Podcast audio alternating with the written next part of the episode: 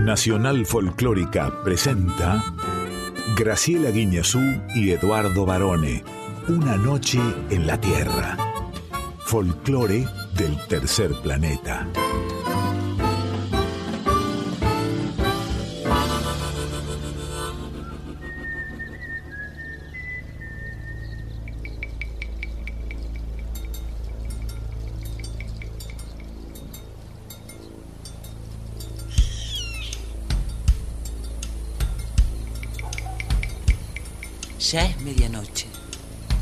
Y el aire vibra con los sonidos de un planeta que respira música. Y así comienza nuestro viaje. Sol de los arenales. Regada en sangre de un bravo saihueque. Grito que está volviendo en su desbocado otro pehuenche. El cielo la honda noche se oye del viento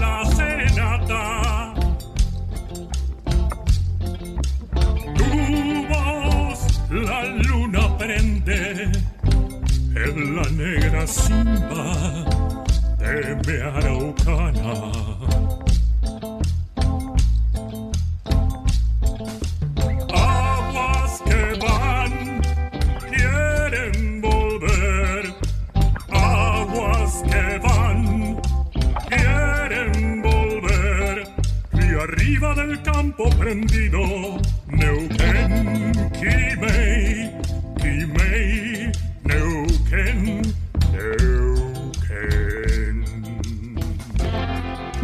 Medianoches, muy buenas madrugadas, sean todos y todas bienvenidos y bienvenidos, aquí estamos ya listos para comenzar un nuevo viaje por el folclore del tercer planeta en una noche en la Tierra, junto al compañero benemérito y padre argentino, el LIC, José Eduardo o Eduardo José Barone. Espere, espere, profesora, que estoy revolviendo la sopa. mire, mire la sopa que le traje. Con el frío que hace, se toma una sopita. Qué rica que es la sopa. ¿A usted le gusta la sopa? Y vamos a decir que a Barone le sale muy rica la sopa, Sí. un olorcito. Oh, sopa de verdura. De verdurita. Todas son ricas. Todas, pero la sopa de verdura en especial. Yo hago una muy rica que inventé, que es con calabaza o zapallo, lo que tengas cualquiera No es lo elementos. mismo. Por eso dije con calabaza o y o zapallo. Porque el anco últimamente no viene con tanto gusto. Hay que comprarle zapallo plomo o criollo. el anco depende del ojo con que veas. Eh, cuando lo ves, Usted te que das come, cuenta. usted come con el ojo. No, ¿Cómo es eso? pero cuando voy a la verdulería me fijo. Sí. Y ahí voy eligiendo la verdura. Bueno, esa es con cebollita caramelizada e hinojo, Sí. el zapallo o la calabaza, jengibre y sale riquísima. A mí me gusta la sopa de cebolla. Y mucho quesito arriba. Sí, claro, que eso es fundamental. Queso rallado, el que tengamos a mano. Algún tipo de provolone. De... Bueno, depende del bolsillo de cada uno. No compren ese queso falso que viene es el queso falso? y que viene en sobrecito y si no te das cuenta eh, lo compras porque dice chiquito que en realidad es un Ah. aderezo de queso.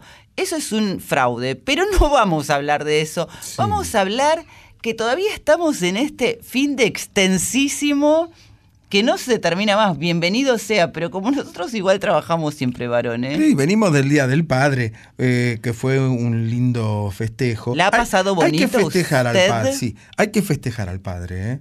Porque el padre siempre está medio ninguneado en la familia. Buah. Y sí, claro, es como el Día del Hombre, nadie habla del Día del Hombre. Día de la Mujer hacemos desfile, hacemos de todo, celebración, todo. Nosotros no nos dan ni pelota, Rosato. Te dije feliz día el otro día, te dije cómo pasaste el día. Lo miro a, a Diego Rosato, ¿la pasaste bo- bonito vos también? ¿Qué más quieren? ¿Qué pretenden de mí ustedes? No sé, unas milanesas con puré, algún regalito, algún regalito que no sea un pañuelo y una corbata, Un par de medias. una lapicera Sheffer. Ay, a mí si me regalás una lapicera estoy re contenta. Me regalaron este- el otro día esta que es verde, además botella y me gusta mucho. Decíamos que venimos de este, este fin de semana, bueno, se termina hoy porque todo lo bueno también termina. Entonces, resumiendo, Verde la has botella. pasado muy bonito. La verdad que lo pasé muy lindo, profesora, muy lindo. Junto a mis hijos eh, hicimos una pequeña reunioncita, hubo unas eh, medialunas con jamón y queso. ¿Cómo se llama? Lo que, porque no es brunch. El brunch es entre el desayuno y el almuerzo. Lo que hay entre la merienda y la cena, ¿qué sería? Un chanch. ¿Qué sería? Un ¿Cómo- tentempié. Un tentempié, sí. Un aperitivo. Sí, una mezcla de cosas, ¿eh? Tomamos alguna cosita caliente, un chocolate con churros hubo por ahí también. ¿eh? Apa, se han, Sí, se han sí, divertido sí, de lo lindo. Muy lindo. Eh, han- eh, le, han, le han hecho honor a la mesa, digamos. Sí, y cantamos el himno del Día del Padre también. Muy bien. Sí, porque hoy ya estamos en el Día del- eh, de la Bandera. Iba a decir en el Día del Padre. Ya hoy es Día de la Bandera. Sí. O sea, por eso tenemos las escarapelas también puestas. Siempre me gustó el himno a la bandera. Eh, me- Aurora. Eh, y después, ¿cómo era el de azul una, azul un ala del color del cielo? Yo era chiquito decía azul un hada, entendía Sí. que era un hada azul. Pero que luego cuando el chico no entiende bien que se está cantando. Me llevó años aprenderlo. y todavía no lo aprendió. Saludamos a nuestra audiencia y les agradecemos los mensajes que siempre nos hacen llegar a través de nuestras redes sociales. en el Instagram, arroba una noche en la tierra, FM 98.7. En el Facebook Una noche en la tierra. nos acompañan Quique Pesó en la presentación artística. Anita Cecilia Pujals con su columna exclusiva con X de México. en la preguntita o- A. Uy, un amigo de la casa, el Chango Espasiuk. Y en Yo Soy. El músico, compositor y cantante Juan Ignacio Sueiro. En los controles. El gran Diego Rosato, el valor de Pilar. Nos quedamos hasta las 2 de la madrugada aquí en Nacional Folclórica FM 98.7. Y como la música hace sonreír al mundo, ya mismo comenzamos nuestro viaje en este, que es el último día del otoño. Mire cómo caen las hojas, profesora. Pero se adelantó el invierno porque hace un fresquete polar. Vamos a volar a Córdoba en busca de un poco de calor y buena música. Sí, por supuesto, porque vamos a escuchar a Pablo Lozano haciendo... Córdoba en otoño.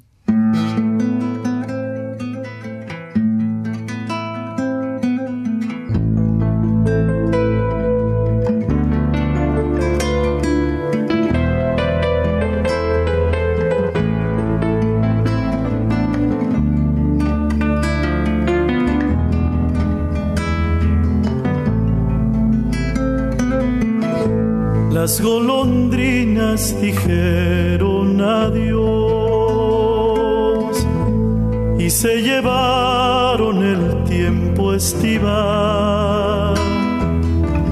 El duende inquieto del atardecer pinta las nubes de gris dueño el otoño del verde final, hermosa De abril.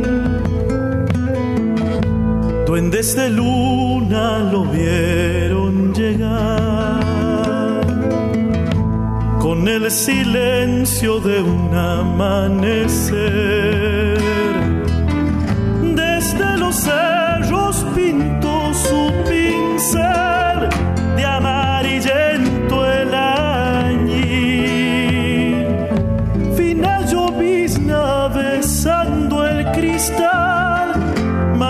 Tristeza del jardín.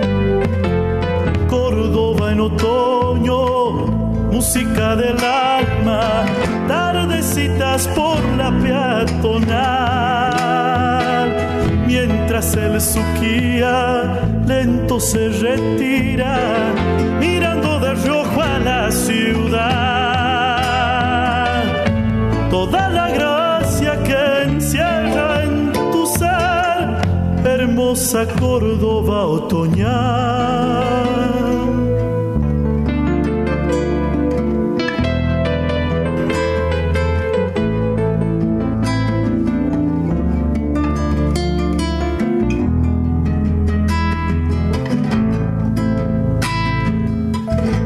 Noche estrellada de límpido azul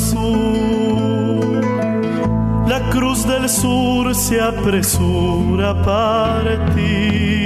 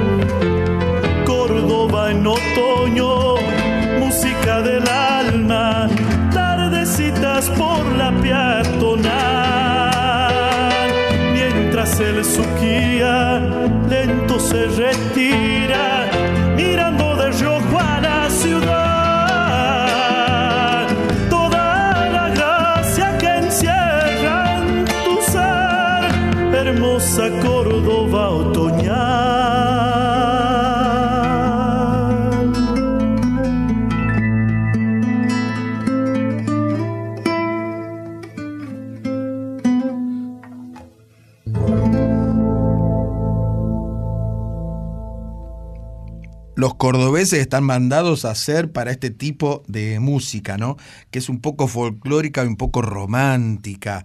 Son muy de este palo los cordobeses, ¿eh? Muy linda esta samba de Walter Galíndez y Raúl y Fernando Montaccini, que fue incluida por Pablo Lozano en su álbum Lágrimas bajo la lluvia, a tono con lo que decías vos recién, varones, el nombre de este disco de 1996. Nos vamos ahora a dos provincias, le hago un dos por uno, mire, Chaco por un lado, Chubut por el otro.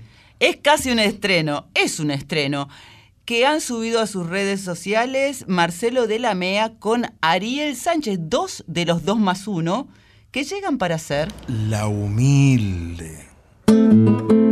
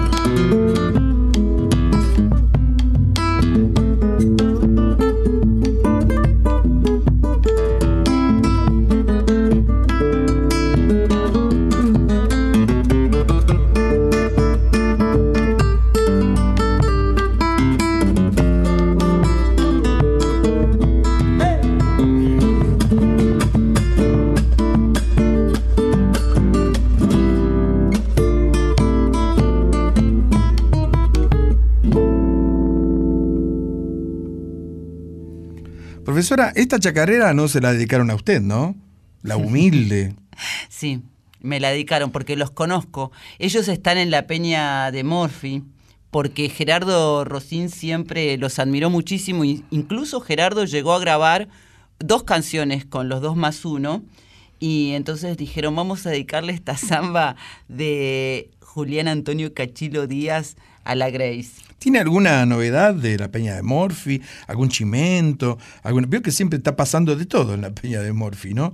Van cambiando, va uno, va el otro, no se sabe qué hacen. No, sigue en el aire y le sigue yendo muy bien de rating, porque en realidad hay parte del espíritu de la peña que sigue latiendo con toda su fuerza. Sí, la herencia de Gerardo. Entre ellos, los dos más uno aportan muchísimo.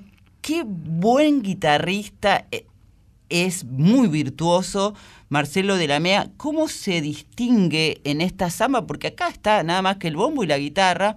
En el bombo también, por supuesto, el chubutense Ariel eh, Sánchez. Sánchez, que es percusionista y baterista, también se hace notar, pero es una maravilla solo con dos instrumentos. Vos fijate todo lo que logran, ¿no? Sí, así es, profesora. Porque le faltó el cantante que es el hermano, Hugo de la Mea. Hugo, exactamente. Eh, nos vamos ahora también a otras dos provincias que tienen que ver con el litoral, Santa Fe y Corrientes. Nunca te olvidé. Ay, profesora, por favor, mire que soy casado. Nunca te olvidé, van a cantarnos María Elena Sosa con Antonio Tarragorros. Soy Antonio Tarragorros, el que escribió esta canción. Nunca te olvidé. Y como dice mi hermana María Elena Sosa, el amor duele. Quise encadenarme a tu corazón, golondrina al fin, sabiendo que yo no aprendí a volar sin una canción. Pájaro no soy, soy brisa otoñal que penando va por la soledad de la habitación sin poder llorar.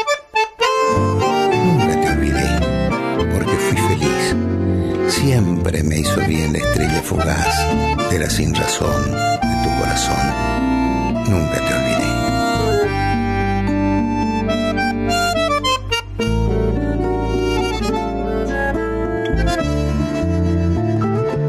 Nunca te olvidé, luz de amanecer, siempre te esperé.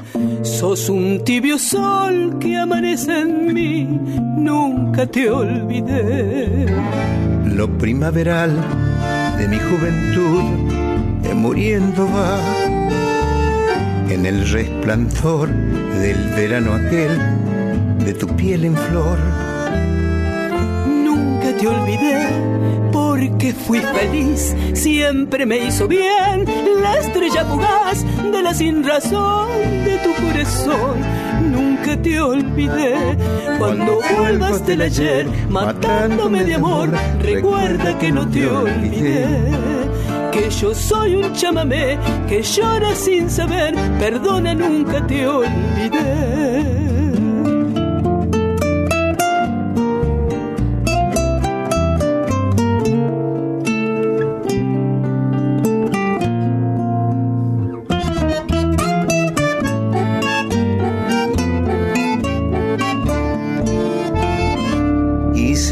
Encadenarme a tu corazón golondrina al fin.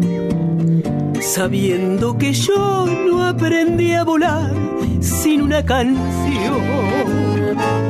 Pájaro no soy, soy brisa otoñal que penando va.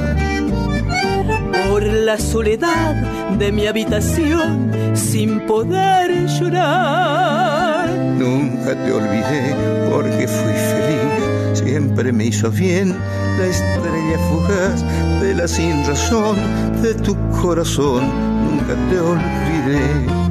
Cuando vuelvas del ayer matándome de amor, recuerda que no te olvidé. Que yo soy un chamamé que llora sin saber, perdona, nunca te olvidé. Cuando vuelvas del ayer matándome de amor, recuerda que no te olvidé que yo soy un chamamé que llora sin saber, perdona, perdona nunca te olvidé.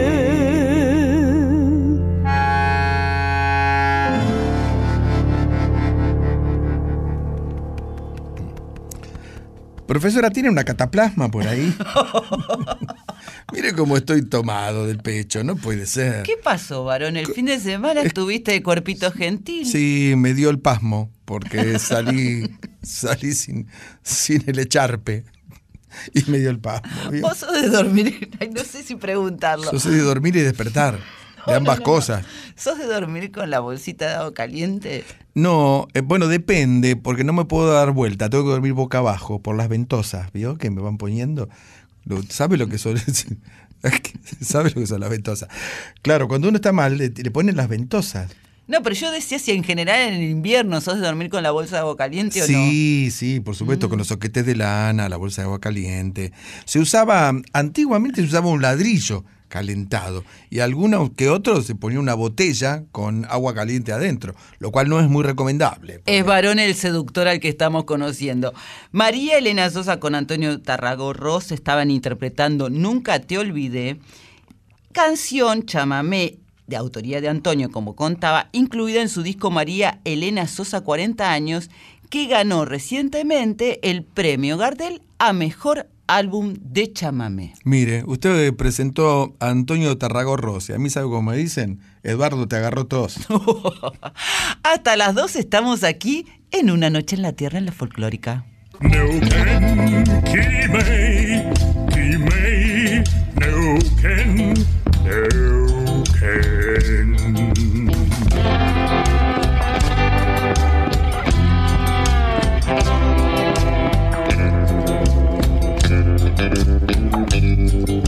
noche en la Tierra, folclore del tercer planeta, con Graciela Guineazú y Eduardo Barone.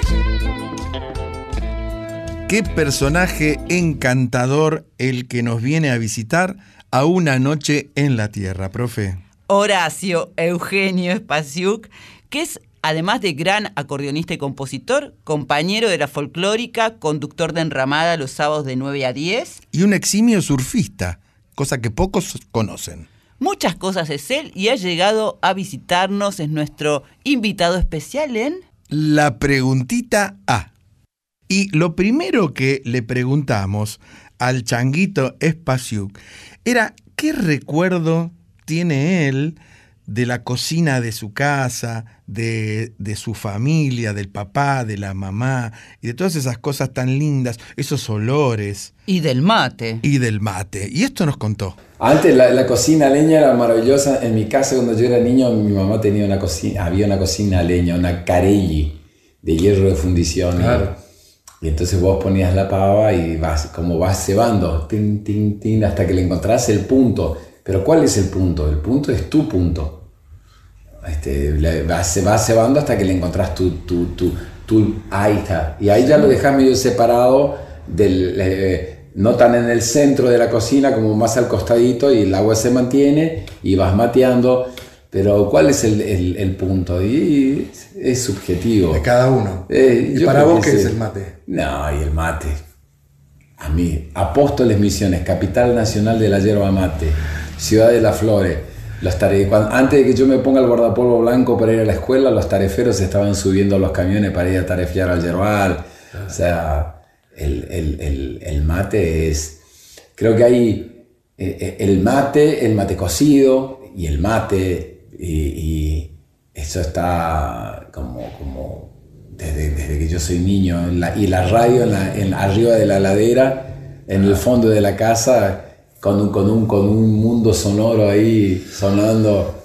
este, escuchabas? no, y a- en, en- en- la radio que escuchaba era la radio que escuchaban mis padres, LT17, LT4, eh, eh, la- el- expresión regional chamamicero a la siesta y a la mañana la hora del litoral, eh, como que los programas de chamamé, como que era muy tempranito antes de ir para la escuela, ya estaba sonando el programa de chamamé y vos ya estabas sintiendo el olor de la leña en la cocina leña y el mate y después ya, y si era un día que llovía, eh, eh, el guardapolvo, mi madre la había lavado el guardapolvo y el guardapolvo secándose arriba de la cocina leña y ya después me ponía el guardapolvo. Ya, son imágenes hermosas que tengo. Ir a la escuela con un trapito mojado en una bolsita porque se te embarraban todos los zapatos y, y eran como cuatro cuadras hasta llegar a la escuela donde iba a la escuela y antes de entrar a la escuela eh, me limpiaba los zapatos, el barro y con el trapito limpiaba el costado para que se vean los zapatos limpios. El olor, el olor de, la, de la- de la leña, el olor del pan casero de mi madre, el mate, el mate cocido, eh, el olor a acerrín, porque la carpintería estaba cruzando el patio de mi casa, el acerrín, el olor del acerrín, depende de qué madera se estaba cortando Tu papá, cepillando. Mi papá era carpintero, mi padre era carpintero, yo no, yo no de, car- de carpintero no tengo nada. Tu papá tocaba, ¿no? También. Tocaba el violín. Mi padre tocaba el violín. Mm. Él tocaba el violín, pero tenía un violín comprado de serie. Y de hecho, ese violín que está ahí en el rincón es el violín de mi padre. Uh. Y mm, él tocaba el violín. Había un violín más pequeño. Y. ¿Tocaste alguna vez? No, no. Y, y yo- ninguno, ninguno aprendió a tocar el violín en mi casa. ¿Cuántos eran ninguno? Seis hermanos. Y yo soy el más pequeño. ¿Y los otros salieron músicos No, también? Nadie. no. y yo quería tocar el acordeón. Esa es mi primera acordeón, esta que está acá. Ah, mira vos. Esa de color anaranjada. Si escuchaste el disco entero, Siete Higueras, el chamamé Siete Higueras, que está en el disco entero, eh, está grabado con ese acordeón, porque esa, esta acordeón mi padre me la regaló cuando yo era niño, hace 44 años atrás. Y yo después ese acordeón la vendí para comprar un acordeón más grande Esta misma. esta misma. Y, y ese acordeón quedó dando vuelta 25 años por ahí. Y ¿Cómo la rescataste? una, unos chicos de Apóstoles Misiones para un cumpleaños mío, a partir de una foto mía que hay en Google de yo niño, si vos pones chango niño tocando el acordeón, aparezco yo como con gomina tocando eh, con este acordeón. Y ellos a partir de esa foto buscaron ese acordeón y la encontraron en la chacra, en el campo, en el interior de Apóstoles, y se la compraron a quien la tenía y me la regalaron para mi cumpleaños. Y ese acordeón volvió a mí, pero yo nunca grabé con ese acordeón. O sea, yo toqué cuando era niño, pero cuando yo empecé a grabar discos en el año 89, ese acordeón ya no estaba conmigo. Claro. Y en los 90, 92, 96, fines de los 90, 2001, 2005, todos los proyectos que yo he grabado los he grabado con otros acordeones. Y cuando yo empecé a grabar Ike acá en este living con estos micrófonos, casi en este living así como intervenido, dije, tengo que grabar, tengo que grabar el chamamé Siete Higueras, que es el primer chamamé que aprendí a tocar en el acordeón. Lo tengo que grabar y lo tengo que grabar con esta primera acordeón. Es como una manera de cerrar una gestal con este acordeón, como cerrar una, una historia enorme que me relaciona con este instrumento. me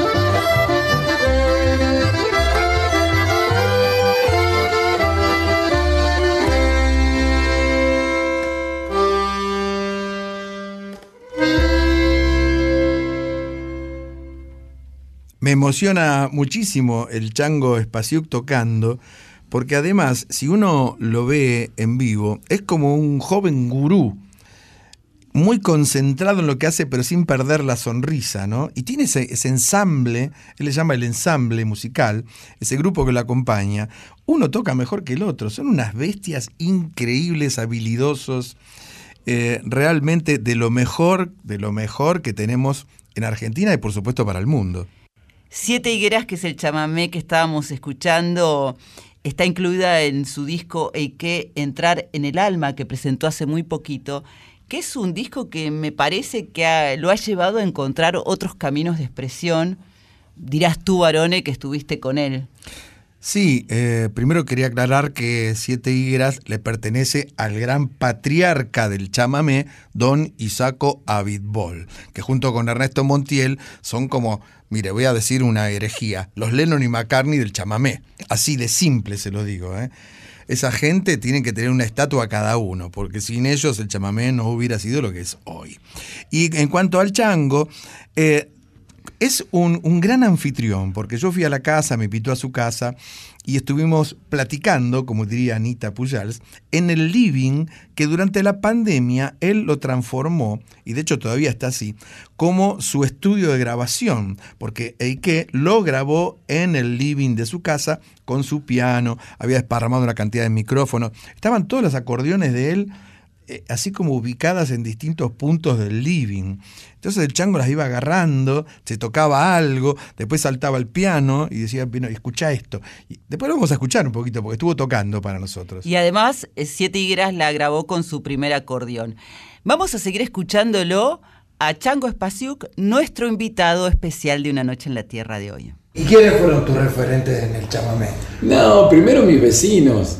Mis vecinos, los que tocaban en, la zona, Luis Ángel Monzón, otro tema de mi disco Eike, Puestero Lobizón, que yo grabé homen- homenajeando a Luis Ángel Monzón. En ese momento Luis Ángel Monzón era como el rey del shotis y era un músico muy conocido en la zona, gran vendedor de discos, hermosos sus bailes y fue como un gran referente para mí. Pero en esa época eh, sacabas las canciones de los discos, de los cassettes, De oreja. de oreja y de oído. Y, y entonces en un principio era Luis Ángel Monzón y Blasito Martínez Riera. Y si escuchabas Coco Marola. Y Montiel, por ejemplo. Y Montiel y Raúl Barbosa, cuando aparecieron los discos de Barbosa, y yo escuchaba los discos de Barbosa. No es que apareció Barbosa en mi vida, Barbosa ya era Claro, Barbosa, pero, pero aparecieron sus discos en, en mi, en mi casa o en, o en- o mi, camino, entonces de golpe decías, wow, ¿qué es esto? Pero no es que podías googlear Barbosa y, y- porque no existía el internet, entonces era como imaginarte cómo tocaría, imaginarte cómo frasearía, no, había- no, es, no es que había como YouTube en lo cual vos podías pispear y aprender, era todo imaginarte y oír, y desde ahí ibas sacando. Y si empezabas a, dedicarte a la música, la música te, ponía en movimiento, viajabas a algún lugar, a otro lugar, y de golpe veías que tocaba a alguien y te quedabas observándole cómo tocaba, y de golpe ibas a tocar un festival y, y en ese festival tocaba tal grupo, o tal grupo, o tal grupo, y te quedabas para mirar a ver cómo aprendía, y de última lo increpabas al cronista para ver si te podía enseñar algo de cómo ponía los dedos o cómo aprendía esto, cómo aprendía aquello. De alguna manera soy como un paria, o sea, no, no como...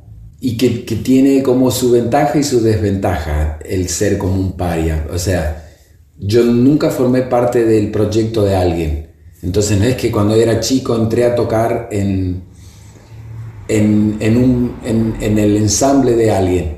Y ese alguien me enseñó todo y yo aprendí su estilo y desde ahí me despegué y empecé a desarrollar mis proyectos, que es como mucho de lo que sucede en la tradición del chamamé es así, como que formas parte del proyecto de un gran compositor o de un gran intérprete, aprendes los misterios de esa música a partir de tu maestro y, y después desde ahí tratas de encontrar tu propio rostro en la música.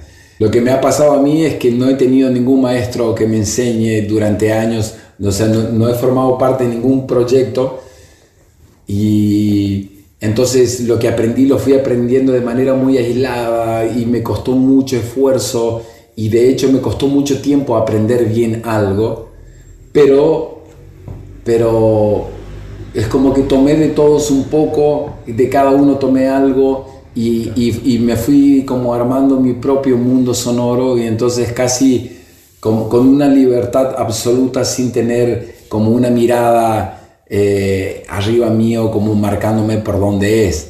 Entonces fui encontrando mi propia brújula interna. El bandoneón. Sí. como un pariente cercano, Sí. ¿no?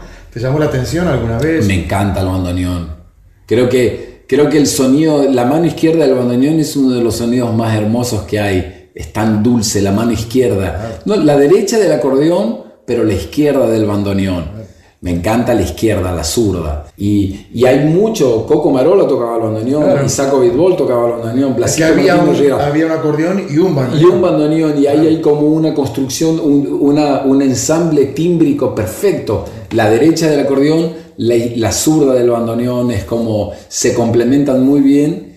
El gran referente del bandoneón es Piazzolla. ¿Qué te pasaba con No, Piazzolla? para mí, fíjate vos, perdón que reformule tus preguntas, para mí, Piazzolla no es el gran referente del bandoneón, para mí, Piazzolla es el gran referente de la del compositor contemporáneo. El hombre que nace en una tradición y que busca incansablemente desarrollarla buscando su propio rostro, buscando su propio sonido, buscando el, el sonido que lo exprese y que lo haga sentir, sentirse útil y sentirse en paz haciéndolo. Astor es el espejo en el cual deberíamos mirarnos todos. No importa si tocas tango o no tocas tango, no importa si tocas el bandoneón o no tocas el bandoneón.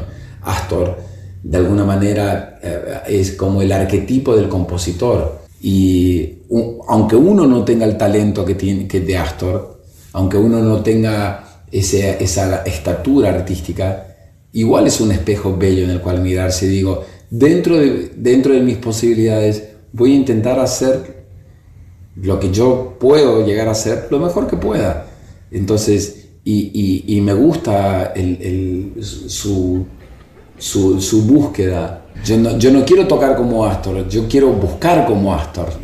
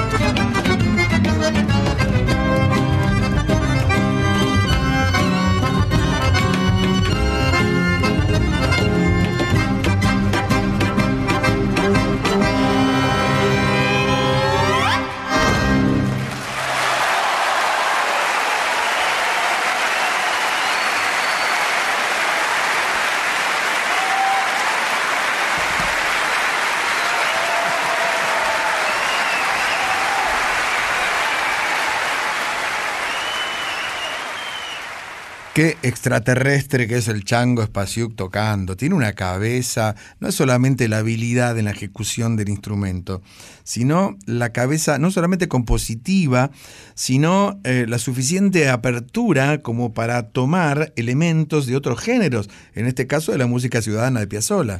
La versión de Libertango que escuchamos fue durante el concierto Tierra Colorada en el Teatro Colón dentro del ciclo Intérpretes Argentinos. Él está el chango junto a Rafael Gintoli en violín y la Orquesta de Cámara Ensamble Estación Buenos Aires. Es del 6 de octubre de 2013 y si ven el video, esa cara que vos decías, varones, que pone el chango cuando toca, el final, la cara de chango es extraordinaria.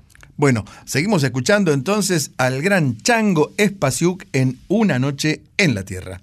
A vos siempre te dijeron chango. Sí. ¿Sos chango o sos chango? es muy bella la lo que sucede.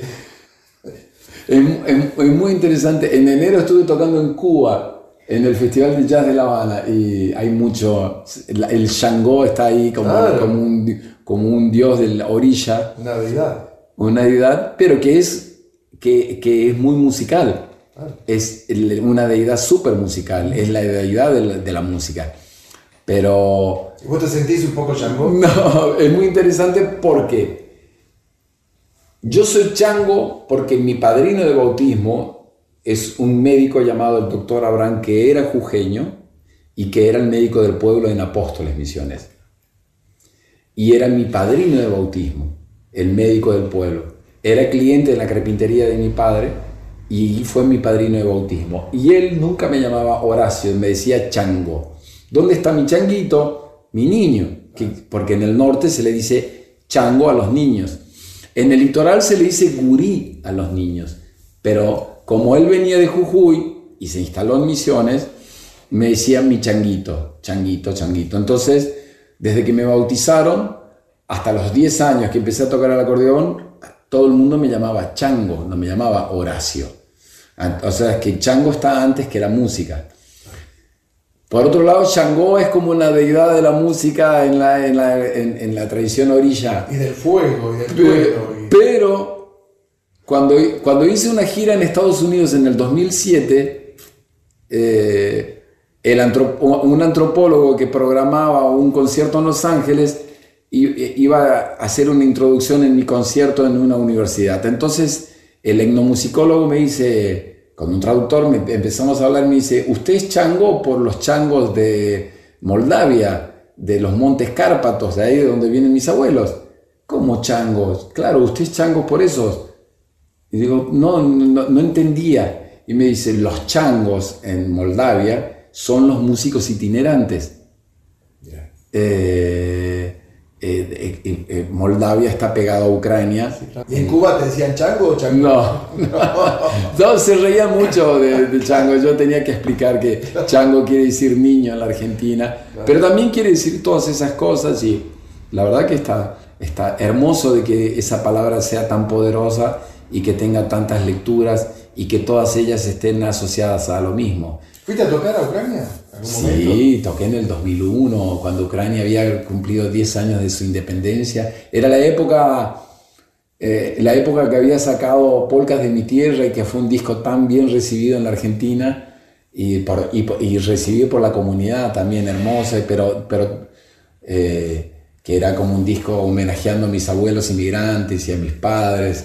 Y, y, y me habían, y me habían invitado para la celebración yo fui con, la- con, una, con, con una comunidad de, de- de descendientes de ucranianos en Argentina. Fuimos a Ucrania y fue un viaje muy bello. ¿Y qué, qué sentiste? ¿Qué te pasó? No, sentí que hacía ese viaje por mis padres, porque mis padres eran bilingües, hablaban los dos en ucraniano, pero ellos no conocían Ucrania, ni habían viajado a Ucrania, ni, ni lo hicieron. Entonces, en- porque ya no, no viven, pero cuando yo viajé y ellos vivían, bueno, mi padre no vivía allá, pero mi madre sí, y eh, cuando viajé, como, como, cuando estuve ahí, eh, sentía que los estaba llevando a ellos conmigo para, para que conozcan la tierra de sus propios padres. Chango, ¿y te llamó la atención otro instrumento además del acordeón, por ejemplo? Para tocar yo, Sí. no. Me gusta el piano, pero no soy pianista, pero me gusta el piano. Me gusta el piano, me gusta componer en el piano. Como que para mí eh, compongo mejor desde el piano que desde el acordeón. Lo, que- lo- lo que estoy buscando me gusta buscar desde el piano y después lo paso al acordeón. Eh, como, como, no sé, si vos ves la polca de Juana, que hice con una improvisación que hago como... ¿sí?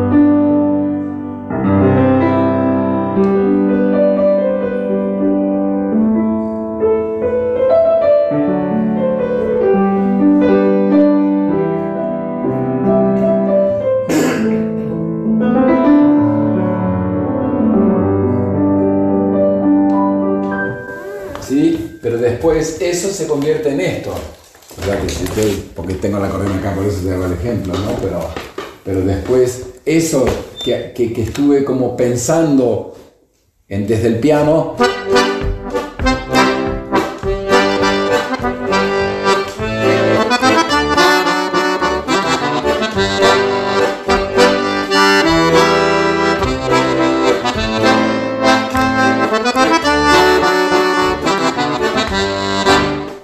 pensé desde el piano primero. Claro. ¿Cómo era tu mamá? hermosa, Eugenia Escromeda. Una ama de casa, pero era una mujer, eran de la chacra, igual que mi papá, criados en la chacra, gente que carpía la, la- la tierra, tarefiaban hierba, tarefiaba es cosechar hierba. Eh, gente muy, muy, muy, muy, muy, muy bella, muy rústica y muy bella. ¿Te apoyaban en tu música? Sí, no, estaban enamorados de lo que yo hacía. Yo soy el más chico, entonces ellos estaban enamorados. ¿Los Enam- extrañas? Sí, pero los padres circulan en nuestra sangre, o sea que... Pero, pero, me- pero hay veces que no hay nada importante eh, fuera del hombre. Entonces, pero así todo sería el bello. eh, poder tener los viejitos conmigo, sentarme a tomar un mate. No sé, me encantaría tenerlos acá, que escuchen mi disco, tocarles el piano, hacer mate. ¿Y no que hablar. escuchan tu música? Sí, bueno, lo escuchan porque están adentro mío. Claro, claro. Obvio.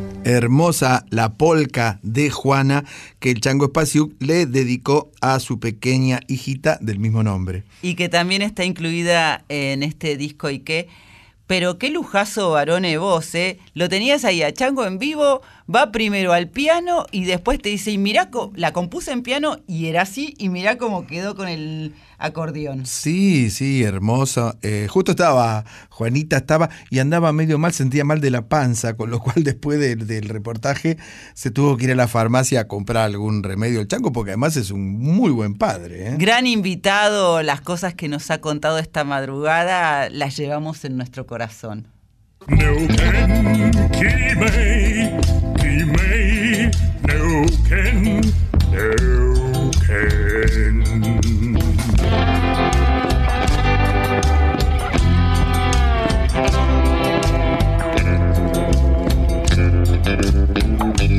Una noche en la Tierra, folclore del tercer planeta, con Graciela Guineazú y Eduardo Barone. Anita Cecilia Pujals no solamente es una experta periodista que hace varios años ya vive aquí en Buenos Aires, en Argentina, sino que además tiene eh, muchísimos conocimientos acerca de la cultura, las artes, las costumbres y los ritos de su pueblo azteca. Por eso, aquí llega para presentarnos... Con X de México.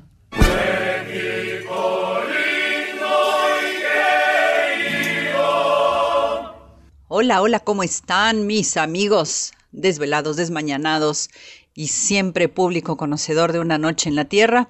Espero que estén muy bien. Y bueno, hoy les voy a platicar de, mm, un grupo étnico mexicano del cual no les he platicado en todo este tiempo y la verdad es que estoy en una falta tremenda. ¿Por qué?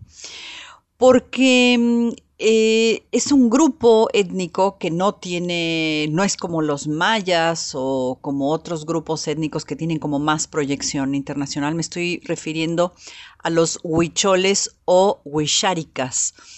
Em, esta etnia em, está mayoritariamente en el estado de Nayarit, eh, que está, mm, por decir, mm, de Océano Pacífico, arriba de Jalisco, también están en Jalisco, en Durango y Zacatecas, es decir, lo que es el noroeste de México. Eh, es una enorme población, enorme población, que tiene en sus ritos religiosos, en su música, eh, un gran arraigo, es decir, tienen un fuerte espíritu comunitario, eh, se dedican sobre todo a la, mm, a la, a la agricultura, pero toda esta espiritualidad se manifiesta en su manera de vestirse, en su manera de expresarse artísticamente. Tienen una artesanía impresionante en la que cada pieza, ya sea tejida o hecha con pequeñas cuentas, eh, representa algún, algún tema espiritual. Y bueno, esta espiritualidad tradicional de los huicharicas o huicholes eh, se manifiesta e incluye la recolección y el consumo del peyote. Sí, señores. El peyote, que es un cactus que posee efectos eh, altamente alucinógenos, porque tiene esta sustancia psicoactiva llamada mescalina. Pero ¿qué pasa? Los huicholes en, el territorio de ellos no hay, no hay peyote. Tienen que irse hasta San Luis Potosí, que, mm, está un poquito más al sur de Zacatecas, y ahí em, conseguir el peyote. Toda la parte de San Luis Potosí, que está, que, que, donde crece el peyote, son áreas sagradas. En realidad tienen acuerdos entre las etnias porque no cualquiera puede ir y agarrar el peyote y mucho menos usarlo. ¿Qué quiere decir esto? Que en esta vida espiritual de los huicharicas o, huicholes tiene que haber eh, toda una iniciación eh, en el uso del peyote, em, una iniciación que, tiene que estar guiada por un chamán. Estos chamanes son los que van a guiar a la, persona eh, por, un camino fundamentalmente revelador eh, de, transformación, digamos, el objetivo es cierta transformación y sanación eh, que van más allá, digamos, de este plano que, conocemos eh, con el presente. Eh, justamente eh, lo, que, lo, que, los chamanes hacen es guiar a, las personas que toman peyote a encontrarse con un venado azul. El venado azul, una vez que encuentran un venado azul, es la figura representativa de esta, de esta apertura, eh, de esta verdad revelada, por decirlo de alguna manera, eh, a partir de ese momento se deja de ser un ser común y corriente y empieza a ser uno un ser, digamos, transformado. Quizá es difícil de entender, pero, pero digamos, eh, hay toda una, un, hay bases ancestrales en torno a esto. Eh, obviamente toda esta cultura muy espiritual va acompañada de música, de baile, que combinan muchos rasgos prehispánicos con obviamente ya, eh, eh, obviamente incorporación de instrumentos y de, de, ritmos que son un poco más modernos. Las celebraciones eh, son obviamente comunitarias, eh, hay ciertas comidas o ciertas bebidas que forman parte de estos rituales, eh, como el tejuino, que es una bebida de maíz fermentado entre otras cosas. Y digamos, es una cultura muy hermosa, muy eh, visualmente muy atractiva y sonoramente muy, pero muy interesante. Eh, yo quería compartir con ustedes, justamente para cerrar esta, esta columna, la música que hace un grupo musical huichol, huichárica, que se llama justamente El Venado Azul.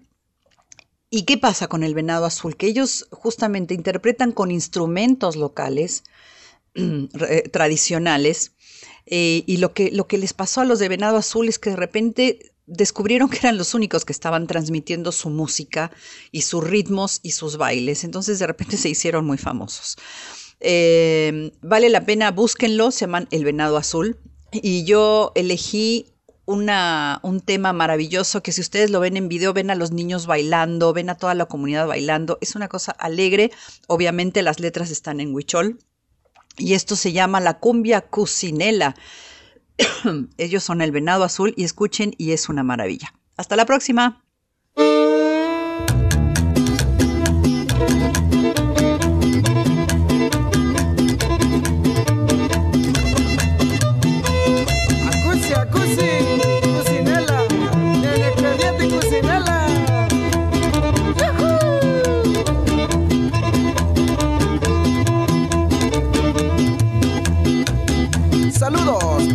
Mujeres del mundo. sunt de la cui Pe te-am băi că cui te-am lime Pe te ceală papa te Bari care e ma Cui tara e țuira Ia o meme ne tame ce tau ne ciule țe panu Quasi ia tâniva e camă A ima cata cu utisele Pe mutai ne ya o meme ne tame ce tau ne ne cu sunel chita chita cita pine pine pine Pe tu pine ia o meme ne tame ce tau ne ne cu sunel Cucinela, Pamparios. La cuita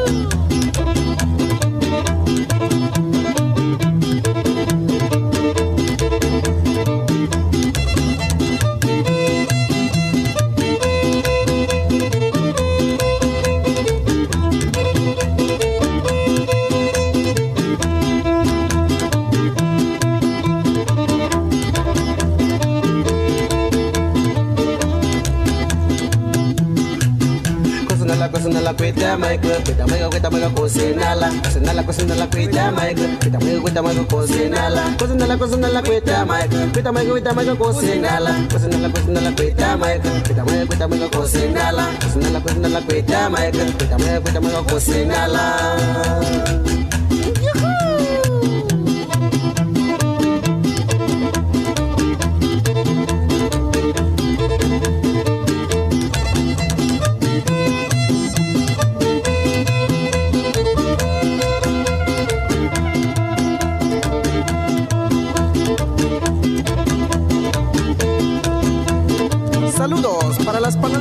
panaderas y panaderos del mundo.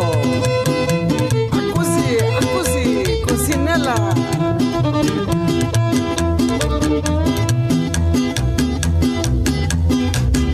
Ay, kusuna kwe pita mai ke kwe ta male me ka mo ya ma te cha le pa pa te bari ka re e ma kwe ta rai tui ra ya o be me ka me che tau ni a chou le che ba nu kwa si ya te ne nama a ima kata ko uti china le be mo tai ne ya o me me ka me che tau ne ne ku sin la e ku chu be a sa ba pine pine pine tu tu tu tu tu be tu pine ne ku sin la Hitze, Cusinella, Mamparios. Juhu!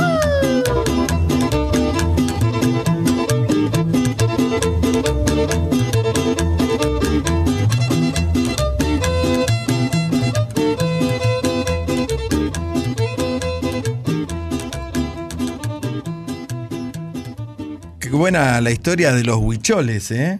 Vos sabés que además tienen un ritmo que es muchos géneros en sí mismos, no podés como eh, encasillarlos y está muy bien porque en realidad ellos no quieren ser encasillados como nos contaba Ana Cecilia Pujals, sino simplemente transmitir sus, eh, sus raíces y por eso en este caso el venado azul forma parte de este grupo étnico que tan bien definía Ana Cecilia. Me encantaría ver un venado azul, porque además es muy poético, ¿no? Tiene que ver incluso con el famoso unicornio de Silvio Rodríguez, ¿no? Son esos animales mitológicos. El venado azul tiene una representación que es como el jaguar también para los mexicanos. Pero además tiene un significado en la cultura huichol, que es la que este grupo étnico difunde, eh, que tiene una espiritualidad, una religiosidad, como contaban a Cecilia, incluso están como protegidos y guiados por un chamán, pero además el venado azul significa mensajero infinito, varones. A la marosca. Y escuchamos Cumbia Cucinela, que ellos grabaron en su álbum viejo, pero no espoleado, de 2009. Ujú. Y te recomiendo, varones, fervientemente, aunque sé que ya lo viste, pero a vos, Rosato, que estás atento, que veas este video, porque es un viaje a un lugar muy mágico en cuanto a su paisaje, montañoso y a su vez árido y verde, el colorido que describía Ana Cecilia, que, que usan este grupo, el Venado Azul, con que baila con sus familias y además están cocinando y amasan. Es súper bonito el video. Así lo haremos entonces, profesora. ¿A dónde me va a invitar a viajar? Ahora te voy a traer para Argentina y a su vez para Chile. Es decir, que vamos a estar en medio de la cordillera, que ya que estamos con este frío a tono, no va a ser tanto más frío allí, eh, porque vamos a escuchar una interacción entre cantantes, cantoras, intérpretes, músicos chilenos y argentinos que se han unido hace un tiempo ya, no tanto, en el 2020, para hacer una canción emblemática de este lado del mundo de Víctor Jara. Sí, llegan para hacer manifiesto.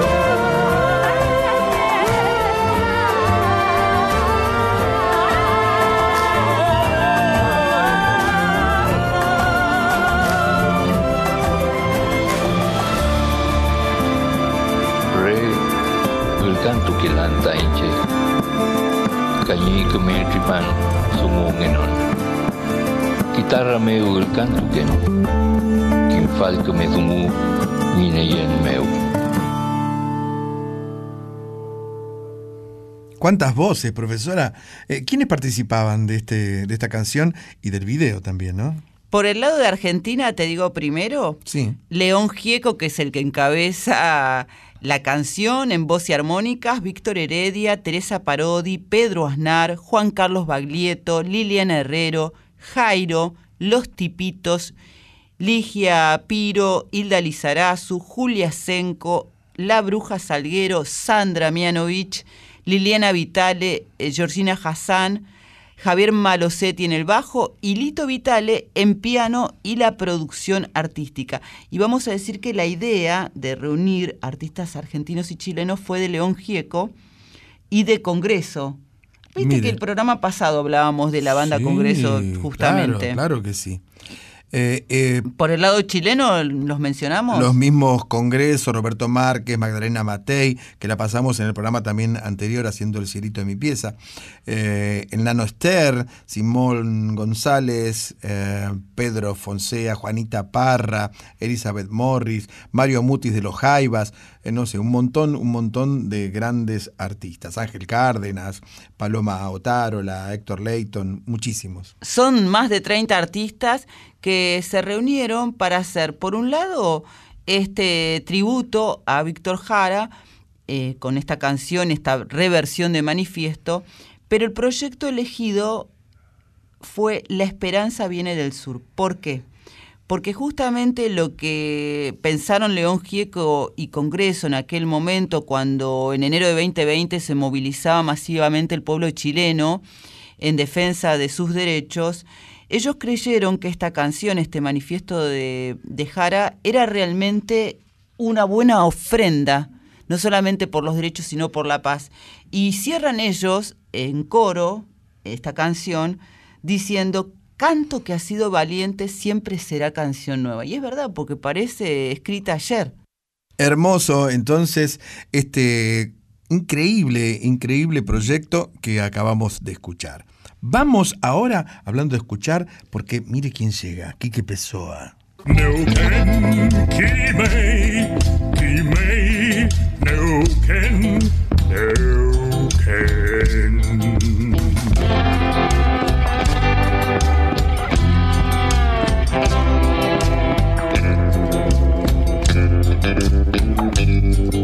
Noche en la Tierra, folclore del tercer planeta, con Graciela Guineazú y Eduardo Barone.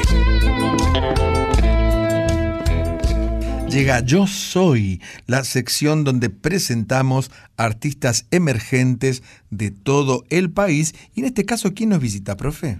Un compositor, cantante, virtuoso en todos los instrumentos que le quedan a mano. Como yo. Claro, como Ah, varón, arreglador, productor, docente, de todo es Juan Ignacio Sueiro que llega a Yo Soy. Yo soy.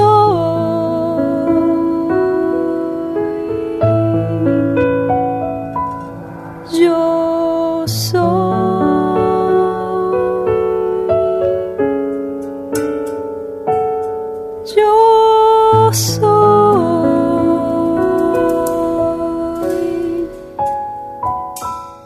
Estamos felices, varón, en este momento porque vamos a recibir a Juan Ignacio Sueiro que está presentando su primer disco. Para mí el primer disco debe significar muchísimo en la carrera de un artista. ¿Cómo estás, Juan Ignacio? Buenas noches. Hola, ¿qué tal, Graciela? Buenas noches, ¿cómo están? ¿Cómo estás, Eduardo? Bien, bien, muy bien y, y bueno, y muy mm, sorprendido por el nivel de calidad de Oráculo, que es el título de tu primer disco. Ujú. Así es. Y bueno, en relación a la pregunta que me hacías, Graciela, también muy conmovido, emocionado del lanzamiento este. Fueron aproximadamente dos años de trabajo, eh, así a modo hormiga, eh, porque fue muy... Primero que para mí empezar a grabar este disco fue muy inesperado en el sentido de que cuando comencé a grabarlo estaba viviendo en la ciudad de Ushuaia, y había empezado a trabajar como pianista en un hotel, en el Hotel Aracur, que es un hotel bellísimo, en donde hay, hay algunos pianos que son una locura, hay unos Steinways eh, gran cola, y bueno, en el momento ese yo quedé como bastante en, en contacto con la gente del hotel y cuando empezó a, a circular la noticia de la pandemia y del confinamiento, el, la persona que manejaba el hotel me dijo si yo no quería ir a grabar. Entonces fue como medio un sueño porque fue en un momento de muchísima detención y de muchísima incertidumbre tener la posibilidad de empezar a, a grabar casi sin querer o sin darme cuenta de lo que estaba pasando, bueno, las, las músicas del disco, ¿no? Y, y desde ahí, bueno, fue un disco que como les decía, empezó como muy hormiguita porque fue grabar de a capas, ¿no? Pianos, baterías, bajos, guitarras y después vinieron algunas colaboraciones con muchas amigas y colegas que admiro muchísimo, así que bueno, estoy contento realmente de, de la realización del disco y de, y de poder compartirlo con ustedes hoy. Y no fue esa la única ciudad donde vos grabaste, ¿no? Distintas partes del No. disco. No, no, de hecho, sí, totalmente, Eduardo. En, en los agradecimientos del disco pongo que, digamos, en los intercambios de, de los archivos digitales del disco hubo como 15 mil y pico de kilómetros de recorrido porque hubo cosas que se grabaron en Berlín, cosas que se grabaron en Buenos Aires, en La Plata, Ushuaia, ¿no? Como, bueno, en Granada también hubo algunas grabaciones. Eh, muy muy colaborativo y la verdad que fue un disco que fue un placer grabar así porque en un punto también esa maceración me dejó a mí tener una una capacidad de leerlo más, ¿no? Como de poder lecturarlo. Ustedes sabrán porque hacen notas todo el tiempo de que a veces los discos tienen distintas naturalezas y distintas dinámicas creativas y, anteriormente a mí me había tocado en mi experiencia como músico, acompañante o en otros proyectos con los que grabé y participé, por ahí algo completamente distinto esto, que es más la dinámica de entrar a grabar un disco en, un, en el lapso de unos días, una semana, y como que el proceso de, de, de, de digerir ¿no? de alguna manera el disco se da a posteriori. ¿no? Entonces, en este sentido, siento que también esa esa pausa o esa detención o ese laburo como más meticuloso me permitió a mí hilar más fino y, y poder elegir y ser más selectivo con cómo se iba constituyendo la sonoridad del disco y la identidad estética del disco. Así que para Y- mí fue un placer también. Imagino, Juan Ignacio, que eh, la parte que grabaste en La Plata tuvo una, mm, una sensación diferente para vos porque es tu lugar en el mundo, pero tantas ciudades, tantos kilómetros como nos contabas, ¿cómo influyen al final en la inspiración o en las modificaciones que uno le va haciendo cuando el proceso es tan largo? Uf, eh, hermosa tu pregunta. Eh, yo creo que en principio influyen, ¿no? De- desde un montón de lugares. Creo que a mí en particular, quizás el proceso sí, al, para quienes no saben está bueno comentar esto, ¿no? Como las etapas productivas de, un disco tienen la instancia, bueno, primero como de concebir un poco las músicas, el cuerpo de música que componen el disco, después grabarlas, que es la etapa más realizativa, y después la parte postproductiva, que es mezcla y mastering, ¿no? En, el, en la etapa de la grabación para mí era una fascinación porque yo por ahí devolví una pista que solo tenía, no sé, un piano o un piano y una guitarra o lo que sea y de golpe me venía un instrumento nuevo y era una era fabuloso porque recibía eh, con, con mucha con mucho deseo y con mucho anhelo eh, esa generosidad que venía de- de- del otro lado, ¿no? Por ejemplo, me pasó de mandarle un tema a Ernesto Snager, que es un colega y amigo que admiro muchísimo y que ha sido como una parte también muy sustancial del disco y me encantaba porque yo de pronto me imaginaba por el tipo de, guitarrismo, vamos a decir, que, que tiene Ernesto, me imaginaba líneas y me imaginaba criterios y después él me decía, mira Juan, esto lo, hice tal cual estaba porque me encantaba y esta parte me corrí del guion, me dice con todo el respeto, ¿no? Y entonces eh, esa, esos aportes que eran como los más eh, frescos, si querés, o como los más eh, espontáneos, para mí tienen un valor eh, muy superlativo en el proceso del disco, porque creo que esa identidad hace que, que yo deje de escucharme a mí como creador de esas músicas en mi rol produ como de productor musical y escuche más la participación de las personas que hicieron que el disco sea lo que es, ¿no? Que, es una, desde mi punto de vista y con mi subjetividad mediante, es, es una, una obra hermosa y, y estoy muy agradecido porque la verdad que esas participaciones obviamente hicieron que leude también, ¿no? Esa, esa masa. Vamos a aclarar una cosa, que Ernesto Snager es un compañero de Radio Nacional Folclórica, justamente viene después de una noche en la Tierra con Nacional Guitarras.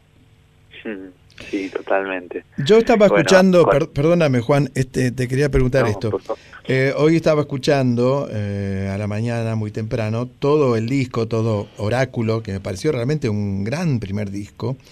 Y te quería preguntar, la tapa es, es la tapa que se ve, por ejemplo, ahí en Bandcamp. Es, es la tapa esta de, esta figura con el ojo. A mí me hizo acordar, por un lado, yo soy músico y no puedo evitar hacer comparaciones, ¿viste? Es un vicio que tenemos los músicos. Me hizo acordar a la tapa del primer álbum de King Crimson, ¿no? In the Court of the Crimson King.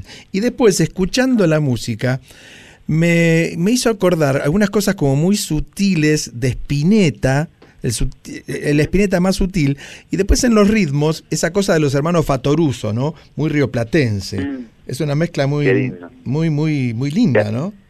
Que, al, que halago, toda esa gente. Sí, ni hablar, Eduardo, ni hablar y, bueno, mucha gente, digo, como el otro día estaba escuchando, no sé, un reel de alguien que hablaba que era un productor musical, ¿no? Y hablaban de esto de la, de la voz creativa y hablaban de esta vieja discusión, porque en definitiva, ¿qué es la voz creativa, no? Porque pareciera que hay algo que, que, se imanta a la obra artística o que exuda a la obra artística y que es algo inasible también, porque no, no terminamos de entender o de o de legislar, ¿no? Entre comillas, qué es o qué no es. Y este tipo decía algo muy interesante que es, bueno, tu voz creativa empieza cuando vos absorbiste tantas influencias que en un momento las dejas de escuchar. Y empieza, empieza a surgir como ese camino tuyo, ese andamiaje tuyo. Y me pareció muy linda la, la imagen porque sin duda de lo que vos me, me hablabas recién, Eduardo, esas son mis influencias hay muchas otras, podría nombrarlo a Pedro Aznar, podría nombrar a, a los AKC Trío, podría nombrar a mucha de la música como vinculada a ciertos lenguajes más jazzísticos, de Bill Evans a Tigran Amassian, que hace poquito estuvo en el Teatro Broadway, un pianista armenio increíble. Tremendo. Eh, Johnny Mitchell, no mm. sé, Rita Lee, Caetano Veloso, digo, como hay tanta gente en, en el tendal de inspiración de UNE que siento que es muy injusto el ejercicio de enumerar porque porque te quedas corto siempre, ¿no? Pero pero sí que pero sí que tiene como esa esa búsqueda que un poco traté de resumir en, entre lo que es la canción de autor, la música de cámara, porque hay arreglos de cuerdas, arreglos para cornos franceses, eh, y bueno, todos los formatos más de las músicas urbanas, como bien nombrabas vos, el rock, el, el bueno, el jazz mismo, eh, la música popular latinoamericana también, así que sí, ni hablar que me siento súper interpelado por todo eso que decís y bueno, qué, qué honor. Juan Ignacio, vamos a contar que el disco Oráculo se va a presentar el viernes 23 de junio en la escala de San Telmo y para despedirnos queríamos que elijas una de las canciones de tu disco debut. Bueno, Graciela, eh, muy bien. Ah, voy a hacer una breve mención, paréntesis de eso que acabas de decir, que es efectivamente eso. Se presenta el viernes 23 el disco con mi grupo, más invitades. Eh, va a ser en la escala de San Telmo, que es QFA 371, y las entradas se pueden sacar por alternativa teatral .com.ar. Y la canción que me gustaría elegir sería eh, Luminarias, que es la primera canción del disco. La compartimos y te agradecemos esta noche con nosotros aquí en La Folclórica. Un abrazo, Juan. Les agradezco a ustedes, a Una Noche en la Tierra, a Nacional Folclórica y bueno, a Graciela y a Eduardo por esta generosa invitación a su programa. Enormemente agradecido.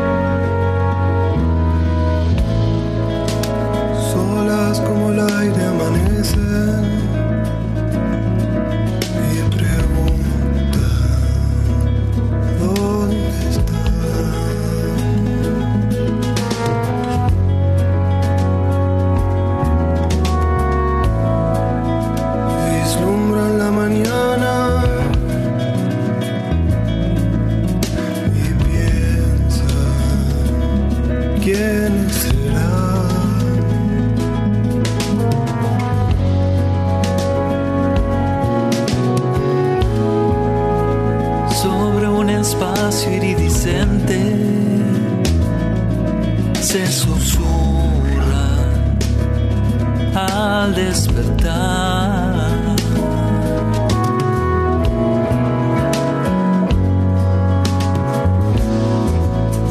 Dibujan espirales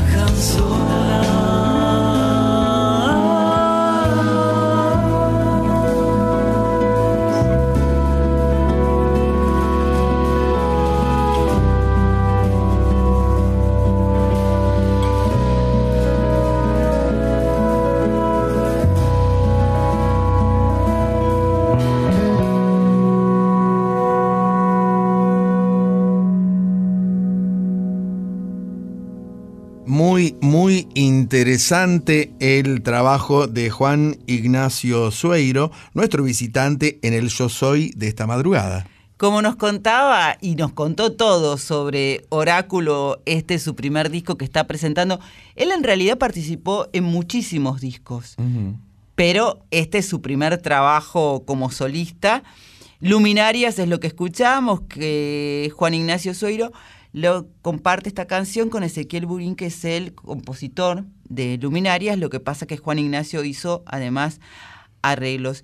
Es súper interesante todo lo que hace Juan Ignacio, lo que nos contaba, cómo nació también este disco Oráculo en la pandemia, en Ushuaia, y que después cómo el proyecto durante estos años, hasta que se hizo reali- realidad, fue eh, viajando por tantos lugares, ¿no? Además, eh, en su caso particular, entre muchas otras cosas, compuso la música original del film de largometraje Río Grande, Lo que el viento no arranca, lo arraiga. Muy, muy buena recomendación también ver ese largometraje. Oráculo lo está presentando en vivo, en formato cuarteto, el viernes 23 de junio, este viernes. Dicen que a las 8 puntual empieza. Abren la sala a las 19 horas en la escala de San Telmo. Se está intentando que el público llegue a horario a los shows ya en el último tiempo, porque no puede ser. Eh, ya hay espectáculos donde empezaban y a la media hora seguía llegando gente, ¿no? Yo te voy a decir una cosa, varones. Yo Es muy fui- molesto eso. Es muy molesto. Yo fui el fin de semana a escuchar a mi sobrino Juan y Figueroa, que canta y toca la guitarra. Es un dúo. No. Juan y Figueroa. Juan y Figueroa, Juan Ah, Ignacio. Figueroa, que canta hermoso, toca muy bien, es el hijo de mi hermana Adri, yo cada vez que lo escucho cantar siento que Adri está con nosotros. Yo llegué 4 menos 5, porque decían 4 abrían la sala, a las 5 abrieron. No, no, no. Es un despropósito. Es un despropósito, pero no es un despropósito celebrar a nuestra bandera en el Día de la Bandera, nos ponemos de pie porque vamos a escuchar A Sebastián Monk haciendo... voy a encontrar mi bandera.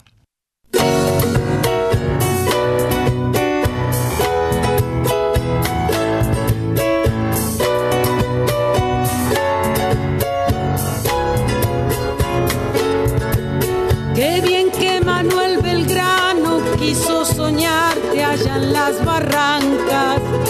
Qué bien que haya decidido que fuera celeste y blanca. Desde el altiplano al sur, desde el mar azul a la cordillera.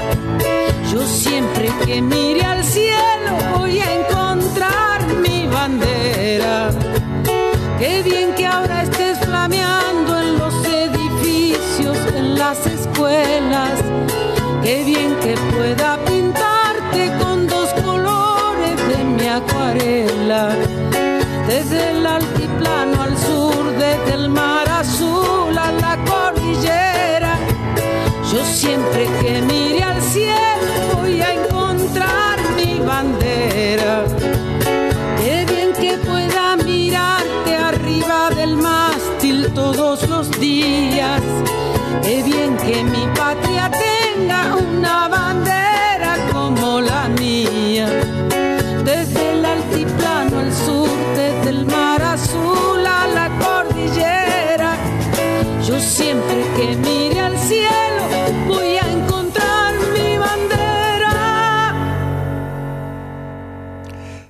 Yo no sé si le conté, profesora, pero yo hice de granadero en una fiesta de la escuela. Tengo la foto, ¿eh? De granadero, que estaba parado junto con otro compañerito. Debe haber sido quinto grado, quinto, sexto grado. Yo la vi esa foto. ¿La vio esa foto? Sí, porque la, me la enviaste una vez cuando hicimos un posteo de una noche en la Tierra. Claro, en esa época estamos hablando de, de tiempos Del Día del Niño era el posteo. tiempos pretéritos, digamos. Que yo te envié la mía. Claro. Y juntamos el granadero y yo era un arlequín, creo. Un arlequín. Bueno, en este Ah, caso no, domadora o arlequín. Vaya a saber. tiene que ver lo mío con esta fecha patria, que es el, el Día de la Bandera. Y yo recuerdo que mm, para vestirme de granadero tuve que ir, había tiendas actorales donde uno podía alquilar el traje que se le ocurriera, ¿no? De prócer, de granadero, de, de negrita que vendía las empanadas, en el caso suyo, por ejemplo, ¿no? Eh, y entonces uno alquilaba el traje, se lo ponía y hacía el ridículo delante de todos, pero siempre con mucha soltura y naturalidad. Yo estaba ahí firme, mire, como pata de palo, estaba así como... Me la creía, porque si no, no salía. ¿eh? Y la fiesta era esas típicas fiestas escolares, ¿no? Con las maestras, todas con sus escarapelas, con los niños bien ordenados de fil- filas de menor a mayor, ¿no? Y todos cantábamos el himno. Y después eh, repartían empanadas, me acuerdo. ¡Qué rico! Es lo que más te acordás. ¡Qué lindo! ¿Alguna vez intentaste hacer sonreír o reír a carcajadas un granadero? No, pero yo recuerdo que mis compañeros, malditos como eran, intentaban hacer eso conmigo. Yo, por supuesto, me esternillaba la risa. ¿Cómo? Era, era mal granadero. yo. Ah, era eras un mal granadero. No era bueno. Yo pensé que te reías por dentro. No, no. Eh, lo que estábamos escuchando recién era Sebastián Monk haciendo Voy a encontrar mi bandera, que es parte del disco Nuevas Canciones, precisamente, para los actos de la escuela del año 2000. Sebastián, hemos hablado de él profusamente. Fue un músico y maestro de música. Entre su material se encuentra cuatro discos eh, y libros referidos específicamente a las efemérides de todos los niveles. Mire usted. Música para niños y adultos. Él utilizaba ritmos del folclore argentino y lati- latinoamericano. Un músico sumamente creativo que murió muy joven, realmente. Y en 2018 se lanzó el libro disco Canciones con la Patria, Sí. músicas de Sebastián Monk. Lo tengo. Que, ¿En serio? Sí, sí, sí, lo tengo. Es lindísimo. Es muy lindo, muy lindo. Y ahí participaban Liliana Herrero, Lidia Borda, Juan Quintero, Ben Goldín eh, eh, y muchos otros más. Claro, porque fue un disco homenaje a, a Sebastián y a su música y a todo lo que él había trabajado desde la música justamente en un rubro que no es fácil porque mm, vos fijate que, que hacer músicas para patrias que se salgan por eh, lo tradicional. ¿No? Y él realmente lo logró, falleció en diciembre de 2011 dejando este legado que se rescata todo el tiempo, en cada fecha patria. Sí, eh, realmente un espíritu increíble, absolutamente original, creativo y con esa con ese perfil, por supuesto, de dedicarle su trabajo a la música patria. Pero claro, a mí me, me gusta siempre, en realidad nosotros somos querendones en ese sentido, porque mm, cuando tenemos una fecha que celebrar, además de contar nuestras propias anécdotas, eh, hemos recurrido mucho a Sebastián Monk porque a mí me, me alegra escuchar estas versiones que se salen del carril. ¿Usted participaba de fiestas patrias en la escuela? Sí, varones. Había que ir con el guardapolvo almidonado, las chicas, ¿no? Y bien planchado, porque tenían esas, tablas los guardapolvos.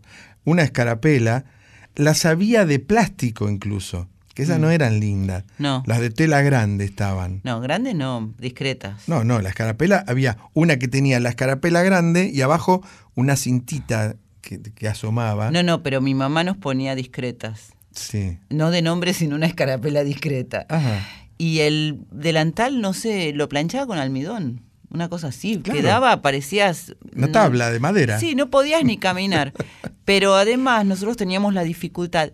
Es peor, y acá viene un mito: la ropa de color que la ropa blanca a la hora de mancharse. Esto es para una generalidad. Sí, sí, un ¿Qué plebiscito deberíamos ¿Qué hacer. pensás, varones? Yo creo que la ropa blanca es lo peor, es lo peor. Y no. Por eso yo siempre me he visto de negro. No, no, no. Te digo que no, porque yo en la primaria utilizaba, usaba un delantal color azul. Entonces, azul? sí, azul era, ¿qué crees que haga? Ajá. Era azul. Cuando y mis hermanos también. O sea, mi hermano iba con el delantal abotonado adelante, obviamente, y mis hermanas y yo con las tablitas, el moño atrás, que siempre los varones te es una cosa tan molesta, siempre te desataban el moño. Eh, sobre todo yo que como iba al final de la fila, casi, Mm. tenía los varones más altos detrás nomás y Claro. era su divertimento. Pero en la ropa oscura, cualquier mancha se nota mucho más. Y pero cuando usted llegaba de- del acto escolar, ¿seguía Mm. el festejo en su casa? Por ejemplo, si era, no sé, el Día de la Bandera, 25 de mayo, o... Y sí, varones, comíamos pastelitos de dulce de membrillo. Mm. Qué rico. O comíamos churros ¿Locro? bañados en chocolate, no, ¿El porque locro? llegábamos para la merienda nosotros. Ah, claro, claro. Porque, ¿A la noche ah, no comían locro?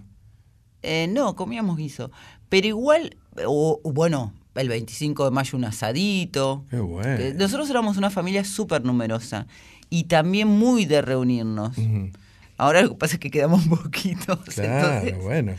Pero, se festejaba, éramos- se celebraba. Sí, por supuesto. Pero yo eh, llegaba para la hora de la merienda porque yo iba de tarde al colegio, Ajá. en la primaria. Sí, yo iba a la mañana. Entonces yo tenía tiempo, cuando volvía, Mm. no solamente merendaba, sino que a la noche había el famoso locro, o si no la carbonada.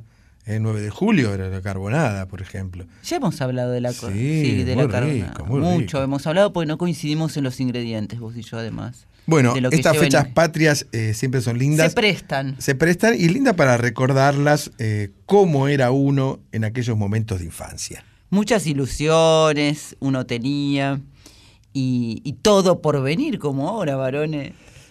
Que nos despedimos, profesora. Ha llegado el momento de despedirnos, tenemos que saludar a quienes nos han acompañado y agradecer, por supuesto, en el día de hoy. Quique Pessoa siempre presente, ar- artísticamente hablando, anunciándonos. Ana Cecilia Pujals con X de México. Changos Pasiuk, En la preguntita A. gran invitado recibimos hoy y con todas sus anécdotas. Y en Yo Soy, Juan Ignacio Sueiro con esa luz al final del túnel. Agradecemos a nuestros compañeros. Diego Rosato y José Luis de Dios en la puesta en el aire. Mónica Lisi, En la operación técnica. Darío Vázquez, Por el podcast que siempre sube a la web de Nacional y también a Spotify. Violeta Epifanio Siempre atenta a subir nuestras secciones a la web de la folclórica. y por supuesto a, a nuestra audiencia. Muchas gracias por acompañarnos. Sí, vamos a seguir toda la semana, como siempre, en las redes sociales, en el Instagram, Arroba Una Noche en la Tierra FM 98.7. en el Facebook. Una Noche en la Tierra. Nos reencontramos empanadas mediante, porque si le sobra empanada le pido que me traiga alguna, en la medianoche del próximo lunes, ya madrugada del martes, profe. Me van a sobrar pastelitos porque También, ahora se acepta también. se salgo acepta. de aquí, voy a dormir un ratito y después tengo para hacer pastelitos Uh. todo listo. Así que me voy cantando y celebrando el Día de la Bandera, varones, que vamos a cantar ahora. Kimei Neuquén con Tijuana no responde y Flavio Casanova. Que tengan una linda semana. Y feliz Día de la Patria, que es cada día.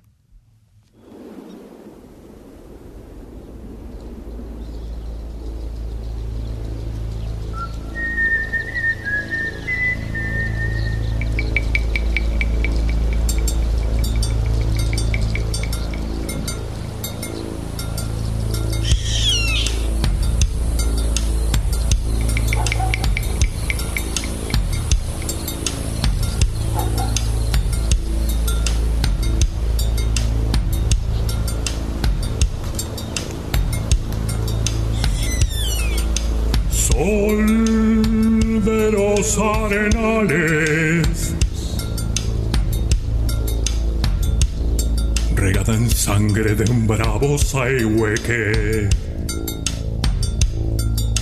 Grito que está volviendo en su desbocado otro pehuenche. El cielo la honda noche se oye del viento la serenata tu voz la luna prende en la negra simba de mi araucana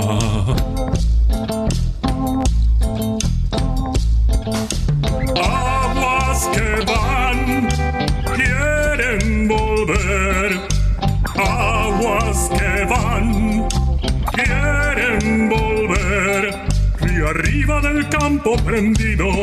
Neuquén,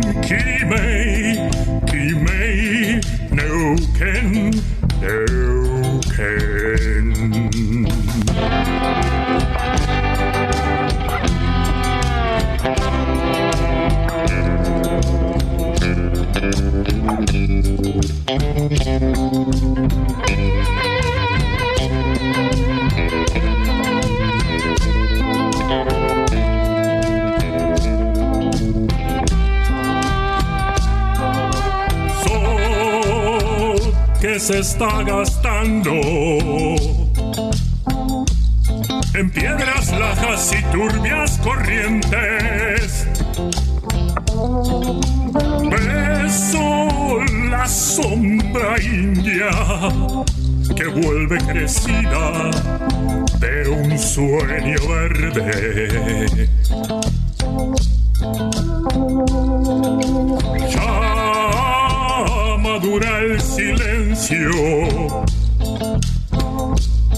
Por el agreste vientre de tus bardas. Quieren rayen dormirse, tiemblan sus entrañas enamorada.